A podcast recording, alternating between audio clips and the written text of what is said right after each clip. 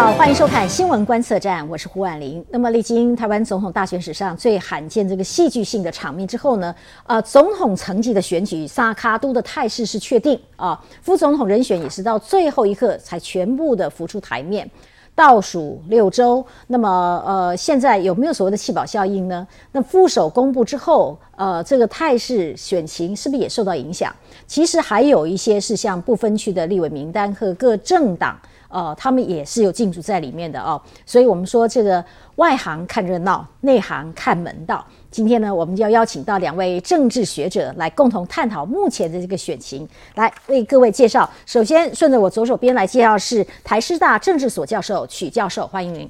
主持人好，观众朋友们大家好。好，继续介绍是东海大学政治系教授沈教授。主持人好，大家好。好，我我们其实天天都在看这个总统大选，在讲总统哈。那我们现在提醒观众朋友，这次选举你手上呢有可以选举正副总统的票，那选举区域立委的票，一般大致上来，你还有一个政党票。这个政党的选择连带的会影响，还有三十四席的不分区立委的票的这个的当选名单会出现变动的哦，所以不是只有这世界，不是只有是选总统，它连带的。那么在你心中，你总统人选会跟政党票会呃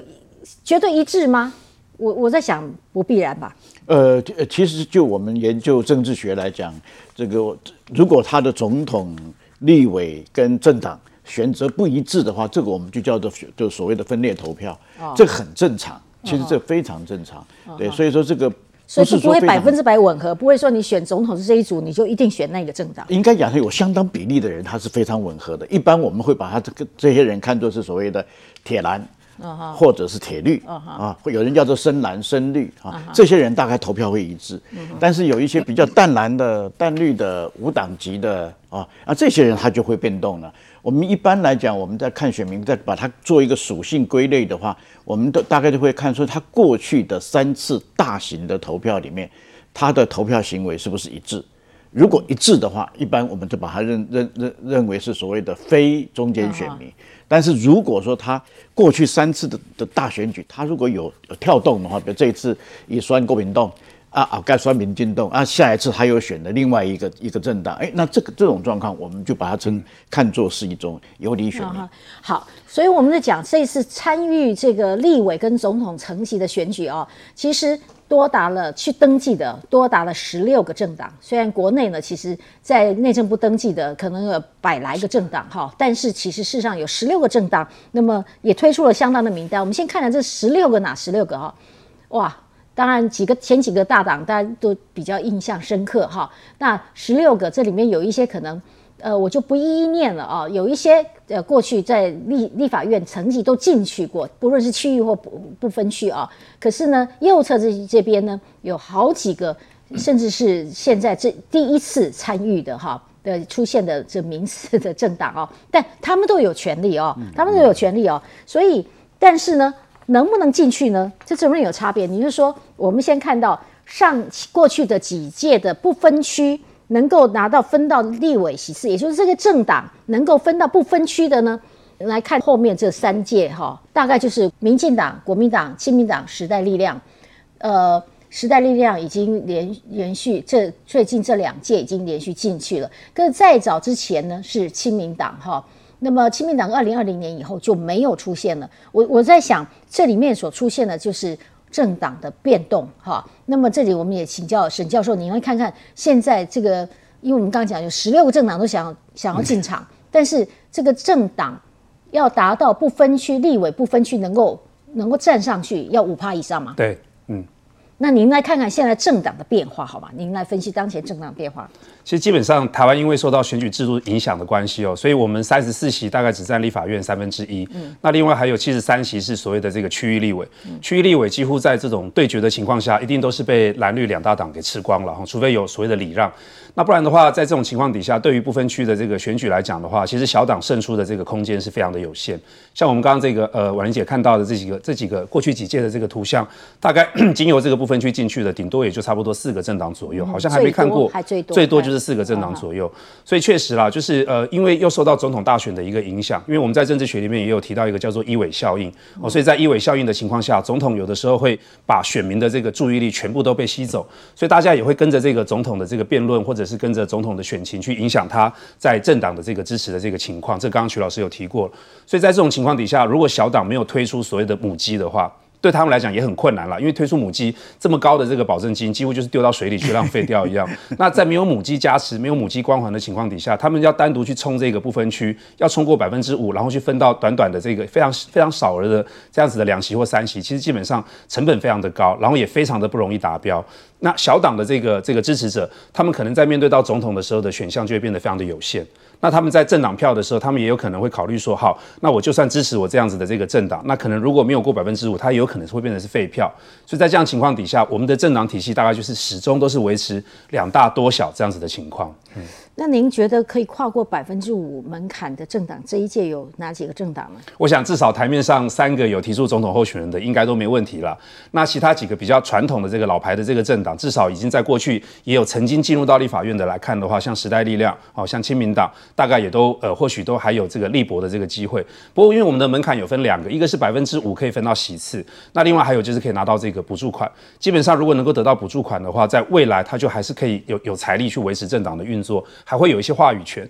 但是过百分之五，现在看起来的话，大概我想大概呃最基本大概就是三个，然后民进党、国民党、民众党，然后另外再看的话，时代力量会不会再有机会，甚至于其他的这个小党，现在看起来就非非常的困难了。不过我们这里要一并了看一下哦，如果政党，我们想政党票其实有一些美角的哈，美感哈，这是沈教授特别提到了，就是说你不是政每个政党志在一定要拿到百分之五是最好，百分之五以上你可以去分区不分区立委啊，那但是呢，你其实如果你得到了百分之一的选票，那你的政治现金可以抵税。嗯，好，这这里面有差别的。如果你拿了百分之一，政治现金可以抵税。然后，如果你拿到百分之二以上，嗯，你未来的三届，未来三届都可以提直接提名不分区立委名单。好，那么所以这个门槛也很重要，百分之二而已。即使你拿不到百分之三，你百分之二你都还可以参与不分区立委的提名。那如果你找到不错的立立委名单，有可能在投政党票的时候，又又是一个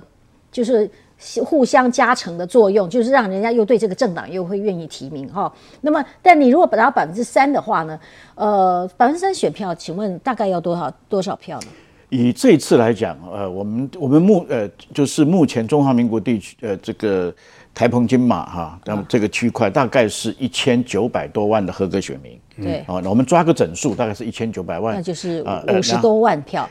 四十多万票，因为真正投出来的选票哈，我们以七成五来计算，因为很少到八成，因为总统选举的话会高一点，但是大概都在七成五，最差不多最高了。那么大约我们抓一个数字是一千四百万，所以你一千四百万的百分之一的话，就刚才呃主持人讲一二三，它都不一样哈，百一趴就是十四十四万，那你三趴的话，三十一是四十二万。好，那么现在我们总共票如果超过三趴的话。那个政党显然每一年乘上，如果说每一票五十元的补助，他大概就一年可以拿到两千万以上的这个政党补助费。那么这样子的状况，所所谓的这个政党是活得下去哦。你不除了人家的募款以外、捐款以外，其实你基本上还有个运作的费用，两千万一个月都还可以将近两百万的运作费哦，应该维持一个政党很勉强还是可以。经营的哦，那么最理想状况就是你要超过百分之五，这是每一个这十六个政党今年都很希望能够过这个门槛。那因为这里呢，不只是可以得到政党补助金，而且你已经达到百分之五，你每年拿到了可能就差不多有三千万，不止三千万，三千五百万以上的以上的补助费，而且还可以获得这个。呃，不分区立委提名的资格哈，分配的资格，而且呢，下一届不经过联署，总统可以直接提名，你不要去联署，你就可以直接提名你们总统参选人哈。但我我我们如果看这个层级哦，现在有十六个政党参与，我还是要请教许许教授啊。你觉得可以过百分之一有哪一些？过百百分之二，我们在哪哪节？我们先跳一下那十六个政党，来看一下，好吧？呃，我想我们倒过来看会比较稍微容易一点，观众也比较容易理解。就像刚才沈老师讲的哈，呃，大概现在国国内的三个主要政党，民进党。国民党跟民众党啊，因为他们这次都有所谓总统候选人，总统候有总统候选人就必然会有一尾效应啊，就是 U U 杀了啊，他他立委他就会把他把他拖上去，啥几啊不会？对，所以这种状况之下的话，应该这三个党呃都没有问题。然后再来就是第二个层次，大概就是时代力量、亲民党。还有过去可能曾经出现过的，比如像台联，像这个呃现现在台湾激进啊，这几年这这表现也也是呃有有一些基础啊。然后绿党啊，新党这两年比较萎缩啊，所以说大概这几个政党呢，我们可以把它排成第二。然后呃，就第第二个 group 了，啊，然后第三个 group 就是其他剩下来的这一这这一些。所以您您提到这些老招牌的这个中小型的政党，很可能是目标还是在百分之三呢？那一定的，因为它有百分之三，它才有可能生存下去啊。也就像刚才主持人你所提到的，呃，百分之就算百分之三好了，它差不多可以有一年差不多有两千万。呃，一年，然后四呃四年嘛，因为一届立委是四年嘛，下来大概是八千万，然后这样子维持一个政党的基本运作，大概是可以存活。嗯，哦，但是这也是为什么这些中型政党都还可以存活的原因。嗯，但是你如果低过百分之三的话，你像台呃以前的也也有过席位的台联党。你像新党以前也也曾经有过不少席位的，现在因为他连百分之三都没有过，所以很自然他在生存上面就面临着非常大的困难。然后现在政现在政治募款其实并不容易，对啊，而且这个政治募款也很现实，你党越小，越难募款。越南募款就越难发展，所以它会进入一个我们讲的所谓的恶性循环。对对啊，那中大型政党，特别是大型政党，它会越卷越大，越卷越大，就是因为制度上对它相对来讲是比较有利。嗯，但我回回来，我们还是要提出一个问题哦，就在就这个不分区的城市啊，不分区立委政党票啊。如果在总统大选的这个排挤到最后弃保发酵，好，就是总统层级的选举，我们稍后可以深入谈一下总总统人选的问题。但是总统大选的这个如果弃保效应出现，排挤了呃第三个政党，那这个第三政党是不是连带在不分区得票也可能就不到百分之五呢？其实要一口气压到呃百分之五以下是不太容易了，在政党票的部分，当然总统的部分如果因为弃保的话，有可能他的票数会高，会会急速的萎缩。但是我觉得对于政党票来说，它的影响会相对有限，因为虽然我们刚刚提到会有所谓的一尾效应，但一般来讲一尾效应是正面了哈，比较少是提到这种负面的这个情况。因为政党的形象跟这个候选人之间当然有高度的相关性，但是并并不是完全的连接在一起。所以在这样情况底下的话，就是对于特别是对于比较小的这个政党来讲，他们可能呃在总统选选举的时候会进行策略性投票，会进行弃保，但是在他们这个政党的支持上面来说的话，他们反而会呃进入到我们政治学所说的这个真诚投票，他还是会会会相信说支持这样子的这个政党跟理念哦，然后愿意把政党票的这个部分投给他，那在总统的这个部分才去做一些呃策略性的这个选择。嗯好，那么呃总统选举城市呢，现在是确定萨卡都哈，那么其实进入这样的一个确明确选战以后，都发现这个。从民调数字来讲，也出现了变化，跟这个最后组成之前的就传出来的消息，好像又有一些层次上的变化。可是这样是定案呢，还是还在变化当中呢？稍后回到节目现场。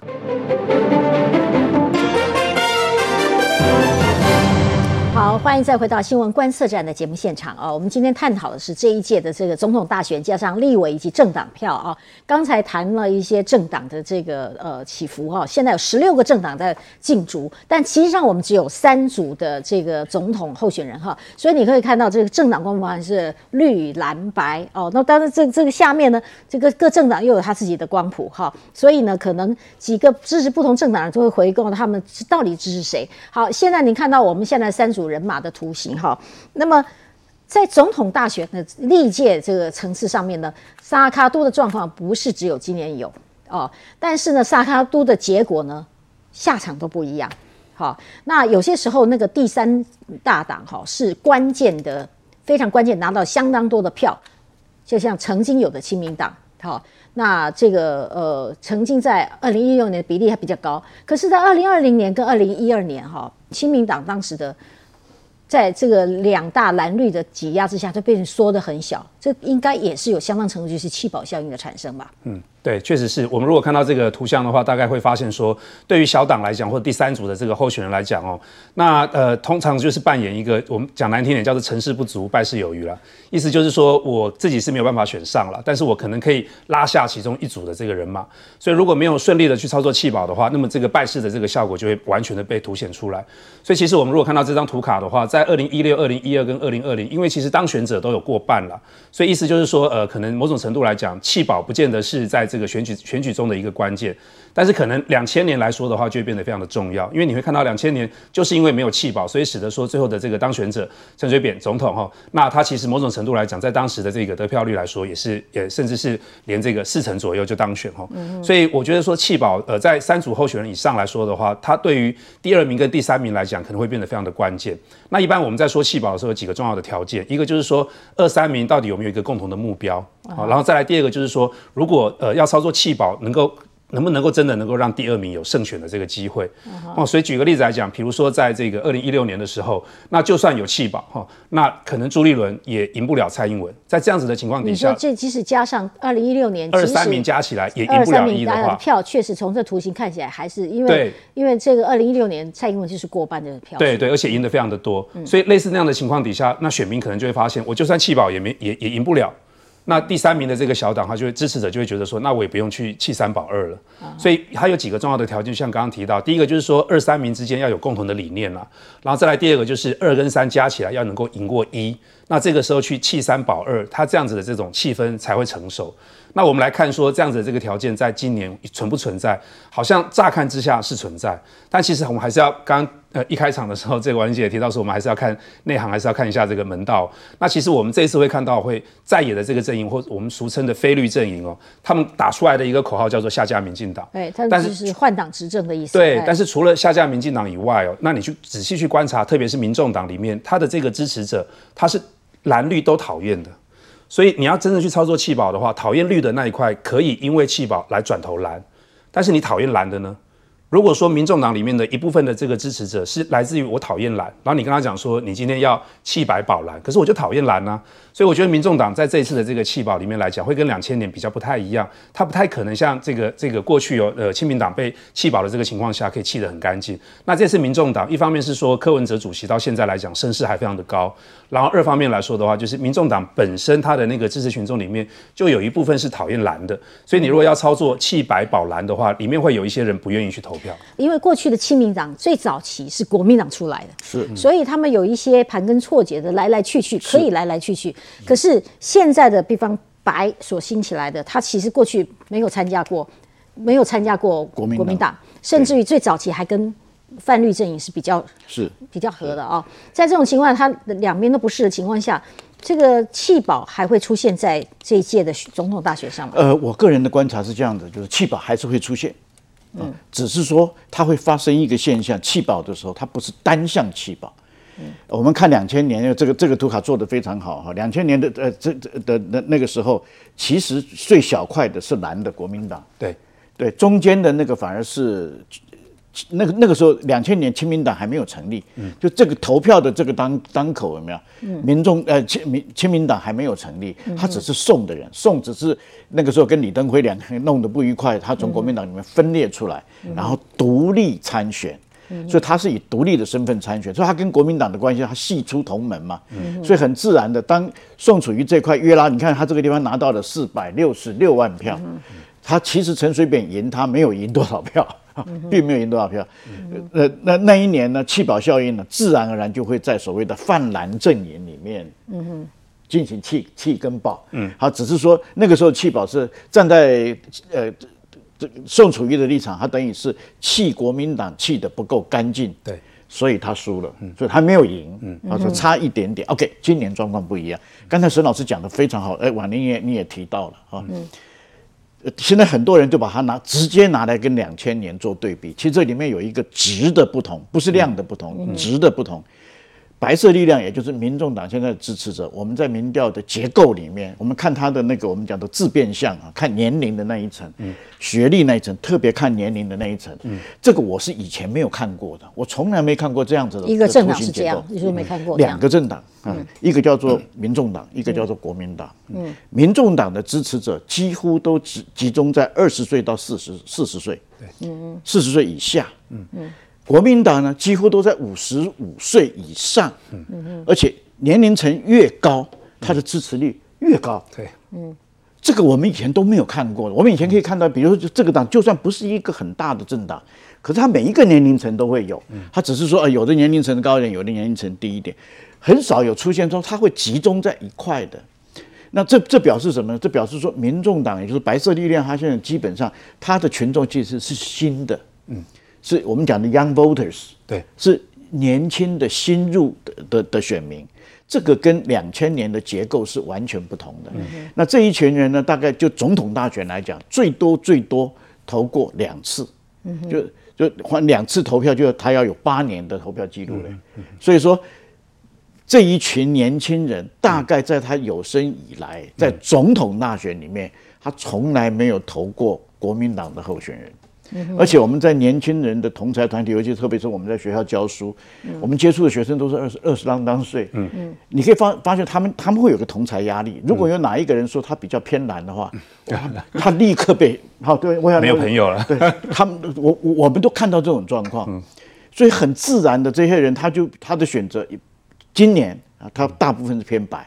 有一部分偏绿，嗯但是偏蓝的、偏国民党的所以非常的少您您。这样的分析，这个白银是抢走了绿营的票了。呃对，基本上是。所以就回到我刚才要回答主持人你那个问题，会不会有有弃保？我认为会。可是什么时候发生？最后两周。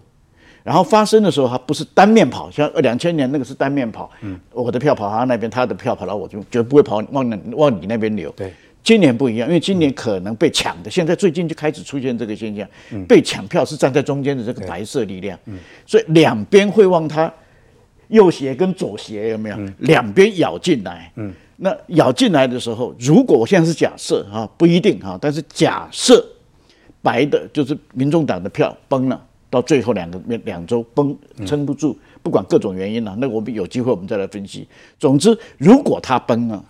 那崩去绿的会大于崩去蓝的。为什么？因为它选民结构，这不是我们喜个人喜。那那有没有可能蓝白？因为之前在弹劾哈，因为之前弹劾的时候，之所以这个白银不屈服，是因为他们在多次的民调上的时候呢，这个白银是高于白的候选人是高于绿的，啊、高于蓝的所以呃有一定是白的往两旁分吗？还是说有可能他也可以策略上竞赛的情况之下，白的胜过蓝的呢？哎，也这还机会还存不存在呢？呃，当然存在，这就所以这两天我们可以看到，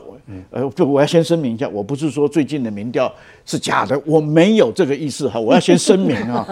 但是呢，这样子的民调太戏剧化了，说白的有没有的支持率一下掉了百分之八，掉了百分之九，有有没有可能在我们在民调上看起来有这种可能性？可是我说实在可能性不高了。我们做政治学研究的，长期的观察，发生这种重大变革的，一定有重大事件。那上个礼拜的蓝白突然从和一下子卖到完全不合，算不算重大事件？算，但是有重大到让某一边崩盘吗？嗯，其实我认为没有，应该没那么快。没有那么快。所以应该是这样讲，他是有一点点的情呃选民情绪的反应，再加上选举策略的操作。因为现在二跟三名，因为现在第一名都是绿的嘛，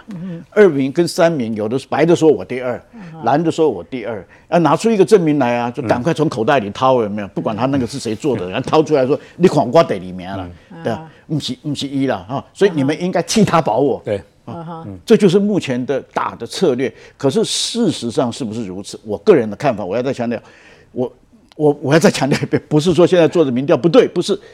各位让子弹飞一下，嗯嗯嗯，到十二月初，十二月我预估会有三波到四波的民调，等到十二月的第二波民调出来了以后，我们再来看，可能更更靠谱。曲曲教授是比较客气啦，哈，他说这个民调不是不可靠，可是我还是要质疑民调。我们为什么？我们自己的媒体长年以来几十年都没有去去处理民调，就是因为第一个技术上本来就有它的困难度，哦，你比包括这个你是样样本上面的问题。现在你要走找家户，家里有电话的人，其实很多地方已经少很多了，所以会有家户还会接电话的，本来就有一些偏。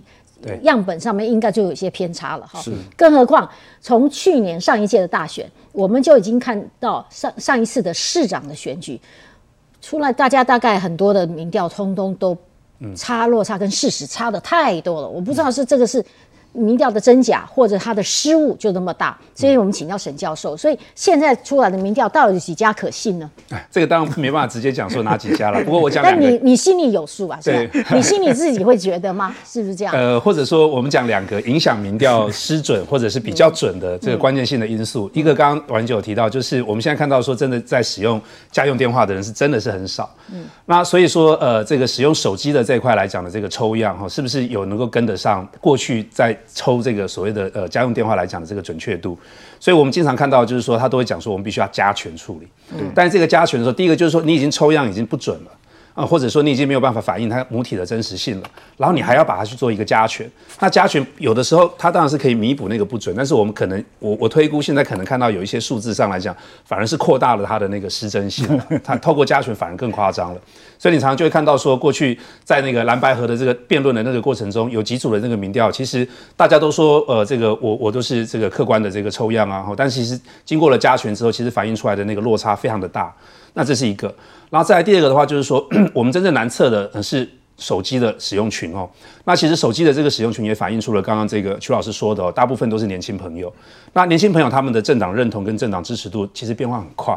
变化非常的快，他可以呃，他他可能相较于这个比较年长者，他有比较深厚的跟这个政党之间的一种情感上的连接，他含血含泪含恨都会去投票。但年轻朋友不会啊，年轻朋友可以说，因为今天这样子的这个事件，我支持阿贝；明天因为这样子的这个事情，我就可能支持赖清德；然后后天可能这样子的这个情况又变了一下，我也不讨厌这个侯友谊。所以在这样情况底下的话，一方面呃，中间的这个选民他们的变动程度变得越来越大，好，越来越快。然后再来第二个就是说，他们的被这个被抽样，或者说因为因为整个民调技术的这个关系，它也不太容易能够真的测得到这个使用手机这一块族群，而且他们现在是主要的这个族群，所以民调的技术要日新月异了。我们甚至还看到有所谓的网络，那其实都是会产生非常严重的一个结构性的这个偏差。所以呃，还是回到最简单的结论，大家也都能够接受的结论。我们不敢讲哪一家最准，但是民调永远就只能参考用。对，觉得这一届的总统大选哈，从开始到现在为止，就是充满了大家。的民众也参与进去，这种算计，每天在计算，都没有问问自己的良心，说你自己想要选什么哦？大家就在算计谁加谁，谁加谁哈。然后就是用这个，比方说市场上就传传出来说，嗯，反对那个绿营的声音呢，呃，超过了一半以上。好，如果你刚刚看到这个政党这个选票，但实际上绿营的这这个实力可以从多少到多少之间呢？呃，以过去的投票记录来看，哈，我现在讲的是投出来的选票，不是全部选民数，哈。投出选票里面，大概民进党可以维持在四成二到四成五没有问题，但是好的时候，它可以突破一半。你像突破一半是蔡英文曾经对蔡英文蔡英文两次好像是都都都过半，我记得他两次都过半，这个是非常特殊的，尤其是二零二零年，因为那一年呃大家俗称芒果干呐啊，就是他操作芒果干操作的蛮成功的，所以不但过半，我还记得他过半很多。对，第一次是勉强过半啊，但是这是不是表示民进党的实力就是过半的实力？其实没有，啊，他大概是我刚才讲四乘二、四乘三、四乘五啊，这个左右。大概是在这个左右摆摆动。那我们也很客观的说，在过去这八年经过民进党的执政呢，老实说，呃，这个做久了，人民总是都会闲的哈。特别在在内政的部分啊，呃，蔡政府其实某种程度上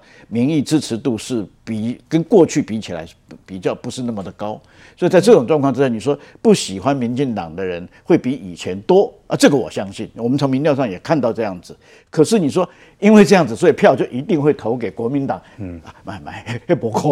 能。现在反而不喜欢他的票，相尤其年轻票，基本上是在民众党。好，那我们又反另外一个角度来请教沈老师哦。那么，呃，泛蓝阵营一天到晚讲说，哎呦，都几十趴以上，好像都在反对这个，想要下架绿营哈，真有这么多吗？那在这种情况下，呃，赖清德的机会又在哪里呢？其实我觉得这个是在民调在测的时候的一个谬误了哈，因为他问的是说，比如说你赞不赞成政党轮替？没有人，没有人会反对政党轮替了，所以他问出来的可能对于呃 民进党的支持者来讲，他会觉得这个可能是一个陷阱，他就不会会回答，或者他会回答反对。但是一般的哦，对于蓝的或对于白的，第一个他们当然会赞成。那对于很多比较没有那么明显的政党认同的选民，你问他这种价值性的问题，他当然也不会反对啊。所以你说真的投出来就是说六成是真的要民进党下台的吗？我觉得就像刚刚婉玲姐说的，一加一不会大于二啦。哦，这个蓝白的这个部分一加一不会大于二。刚刚曲老师也提到，因为民众党里面确实是有很多，他甚至是你你他他可能支持阿北，然后你问他说他心目中的这个 priority 排序第二的话，有可能是绿的，有可能是绿的。对，所以在这个部分的这个选民，你要他说他是不是支持说呃政党轮替，然后是要交给国民党？如果你再把这个弹数加进去，哈，政党轮替，但是你要交给国民党的话，我相信绝对不到六成了，绝对不到六成。一样的问题是说，好，我们要政党轮替，但是你要交给民众党。那蓝的这个部分，有些可能也是会觉得说，那我也我也我也不见得。所以政党轮替它是一个道德性的问题，但是你是不是就是说六成的人说要政党轮替，就是六成的人是反对民进党？我觉得这个是有一有一点过度解读了啦。是是所谓的这个合纵连横哈，到底是好还是不好？我意思就是这个选举的方式不同，决定了后面。比方我们在学校考试，现在这三组人马从头到尾第一名都是赖清德这一组。如果在学校考试，当当班长的，当就是选上榜首的，就一定。是他，可是现在又出现了，就选举制度还大家可以这样合纵联合票，有可能弃保来弃保去的话，就变成说你到最后很可能不是第一名的当选，嗯，就就有可能是这种状况。是，我想应该是，呃，我想这样子的讲法是基本上是事实的一个反应，目前事实的反应。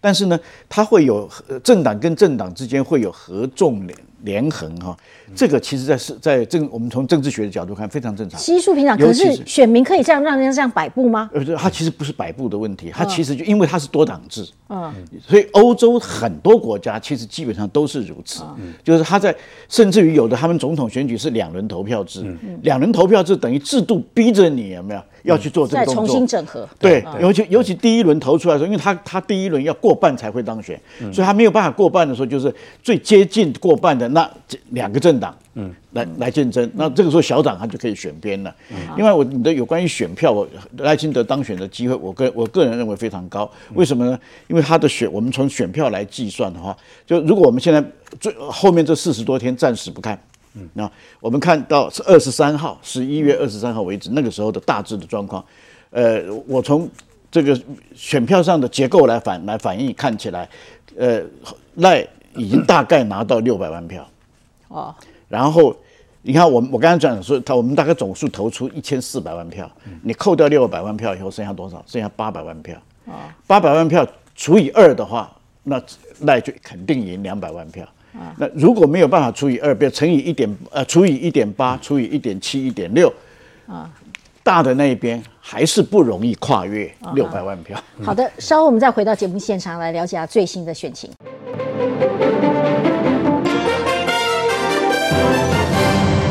关心这总统大选的选情哦。我们刚刚分析到了总统选举的层次，那么谈到这个弃保之间的，当然各位讲到说，其实还有一点言之过早哈，这可能还在变化的空间。但眼前有一个事实，就是郭台铭先生的退选，他自己即使到最后阶段，大家民调都把他压得不超过十趴，但还有多少趴嘛？至少有一些数字存在。那这一些票到哪里去了呢？